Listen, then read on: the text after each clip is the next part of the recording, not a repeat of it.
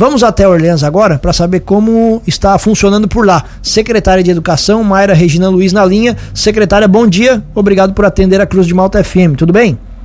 Bom dia, tudo bem?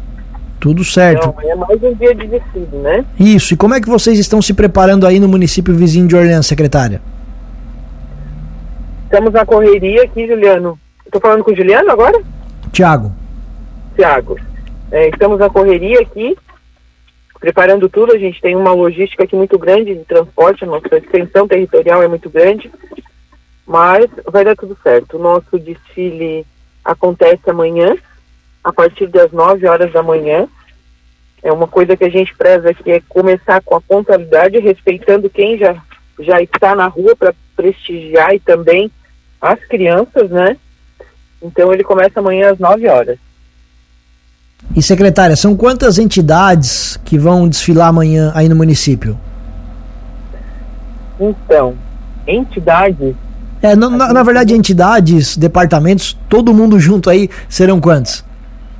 Então, pro, provavelmente é, essa marca chegue a uns 48 é, grupos passando pela, pela rua Aristiliano Ramos amanhã. E como é que vocês estão se planejando com relação ao trajeto? Aonde que vai, vai ser o desfile? O trajeto acontece, é, ele começa lá em cima, em frente ao Orleans Tennis Club, e ele termina aqui na Câmara de Vereadores. Então é todo esse trajeto da rua Aristiliano Ramos, a principal aqui, né? da, uh, da nossa cidade. Certo, e aí a questão de concentração acontece tudo lá, lá em cima, então, organização, tudo isso também já uh, a partir do, do, do Orleans Tennis Club tem aqui um espaço grande para o pessoal se organizar por lá. Isso, tem é, todo aquele espaço lá uh, em torno do cemitério para as escolas, para as entidades estarem se organizando, né? porque é um número muito grande de crianças amanhã e de pessoas, então a gente precisa ter esse espaço mais amplo você tem ideia, sabe dizer quantas pessoas vão estar envolvidas no desfile? Ah, Tiago, eu acredito que chegue a umas 3 mil pessoas, né? Não é pouca coisa, né? É bastante. Não, é, ba é, é, é, bastante gente. Não é o que a previsão está mostrando, mas em caso de chuva, qual é o plano B? Fica para outro dia? Ah, são canceladas as festividades? Como que vai funcionar no município de Orleans? É, na reunião que nós já tivemos com os diretores para acordar o, o 7 de setembro, né? Não conversamos sobre um novo desfile, até porque é, temos gasto com montagem de palco e som e tudo, tá? Então vamos rezar realmente para amanhã não chover, para estar tá um tempo bonito para a gente poder realizar o nosso desfile de 7 de setembro, porque as crianças também, os pais, já estão ansiosos por isso, é, mas a nossa conversa com diretores que não será é, feito em outra data.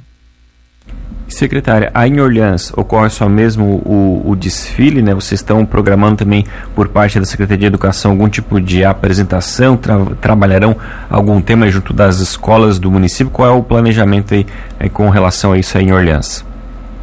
Então, a gente é, temos algumas escolas que irão trabalhar é, o tema, o aniversário da, do município, né? 110 anos de emancipação. Então, não são todas, mas a gente sabe que algumas vão estar trazendo alguma homenagem a, a, a Orleans. Expectativa para o encerramento dos trabalhos, secretária? Em torno de umas 11 horas. Certo. E como é que vai funcionar a estrutura? O palco fica exatamente aonde aí? O palco aqui em Orleans, ele fica ali na lateral do jardim da Praça Central, é, em, bem em frente a Tutti Presentes.